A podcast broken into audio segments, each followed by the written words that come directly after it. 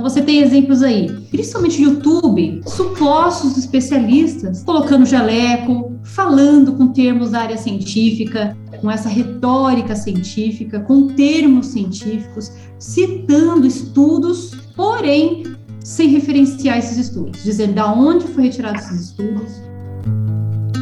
Sou a Camília Auyade dos Santos, professora da Educação Básica do Ensino Superior, e atualmente estou desenvolvendo um projeto de pesquisa na temática aí de alfabetização mediática, voltada especificadamente para alimentos esses indivíduos denominados negacionistas têm todos os canais possíveis para serem ouvidos com o advento da internet e redes sociais.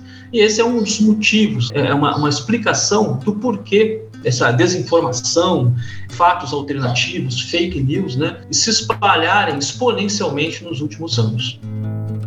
O meu nome é Aldo Aoyaki Gomes Pereira, professor do Instituto Federal de São Paulo, no campus Piracicaba, e sou professor colaborador no programa de pós-graduação em ensino de ciências e matemática da Universidade Federal do Maranhão. Instituto Claro. Educação.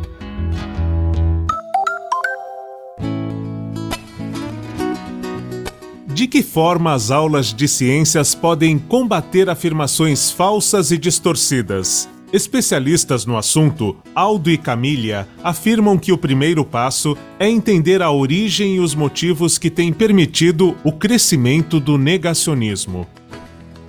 Todos os indivíduos, todas as pessoas possuem conhecimentos prévios, crenças, valores, possuem é, um viés ideológico construídos ao longo da nossa vida através de nossos familiares, através da, da, sociedade, né, dos nossos amigos, do ambiente religioso no qual a gente participa. Então, todos nós possuímos esse conhecimento. O problema é que muitas vezes o conhecimento científico entra em conflito com esses conhecimentos que nós já temos. E, e o resultado disso são vários, entre eles o negacionismo. Ele se manifesta de várias formas, mas a principal é quando os indivíduos criam uma realidade paralela, onde nessa realidade paralela as verdades científicas elas são ressignificadas. Então, quais são as verdades científicas nessa realidade paralela? São que máscara não é eficiente para combater vírus, a Terra é plana, o aquecimento global é uma farsa. Essas são as verdades criadas nessa realidade paralela. E se alguém te contar que a Terra é plana,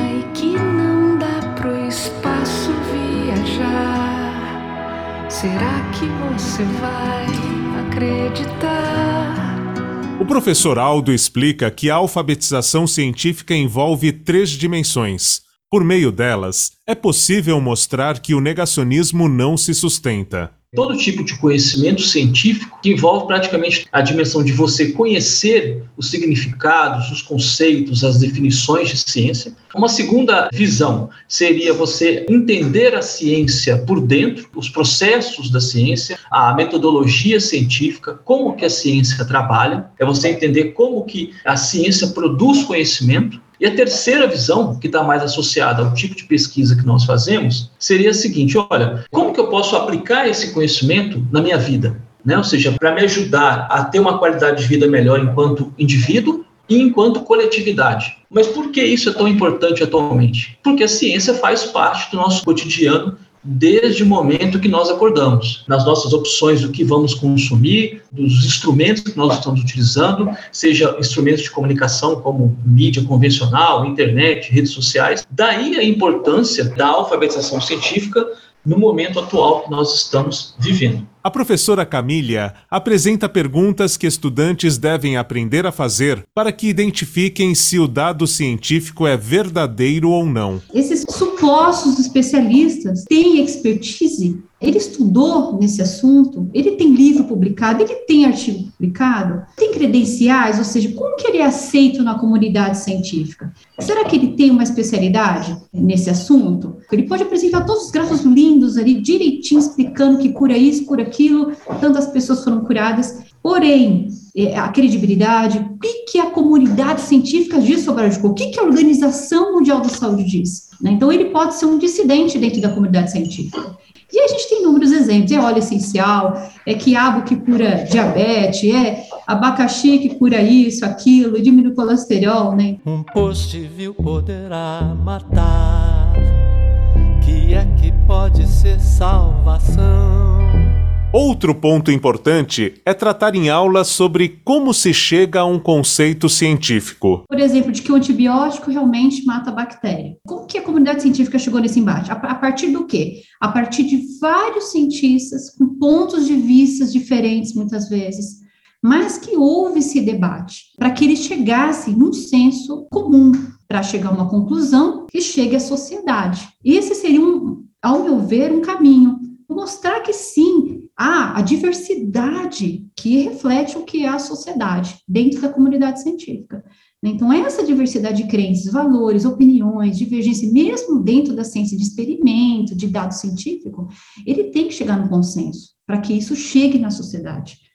Tipo de atividade daria para se trabalhar muito bem, por exemplo, no ensino médio, porque isso é a construção da ciência e o aspecto social da ciência sendo colocado em sala de aula. O documentário Mercadores da Dúvida, de 2014, mostra que muitas vezes assuntos como mudanças climáticas são tratados por supostos especialistas, quando, na verdade, são pessoas que se comunicam bem e estão a serviço de grandes corporações. Esse conceito dos mercadores da dúvida foi colocado nesse livro da Naomi Oreskes, que é uma historiadora da ciência, e tem um documentário, aliás, muitíssimo interessante, que os professores também poderiam trabalhar em sala de aula. Eu vou citar em relação ao aquecimento global.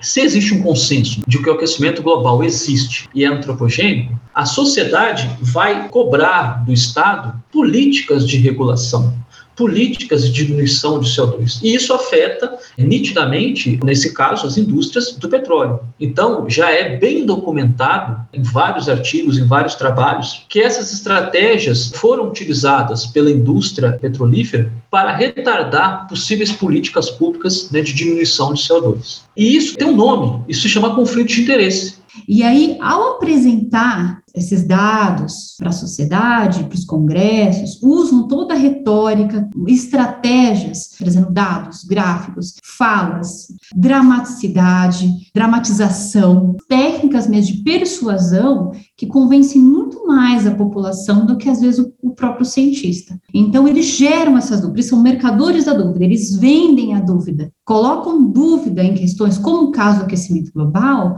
onde não existe. No momento em que crescem movimentos com objetivos de espalhar desinformação, a alfabetização científica traz argumentação e análise crítica como antídotos ao negacionismo. Com o apoio de produção de Daniel Greco, Marcelo Abude para o Instituto Claro.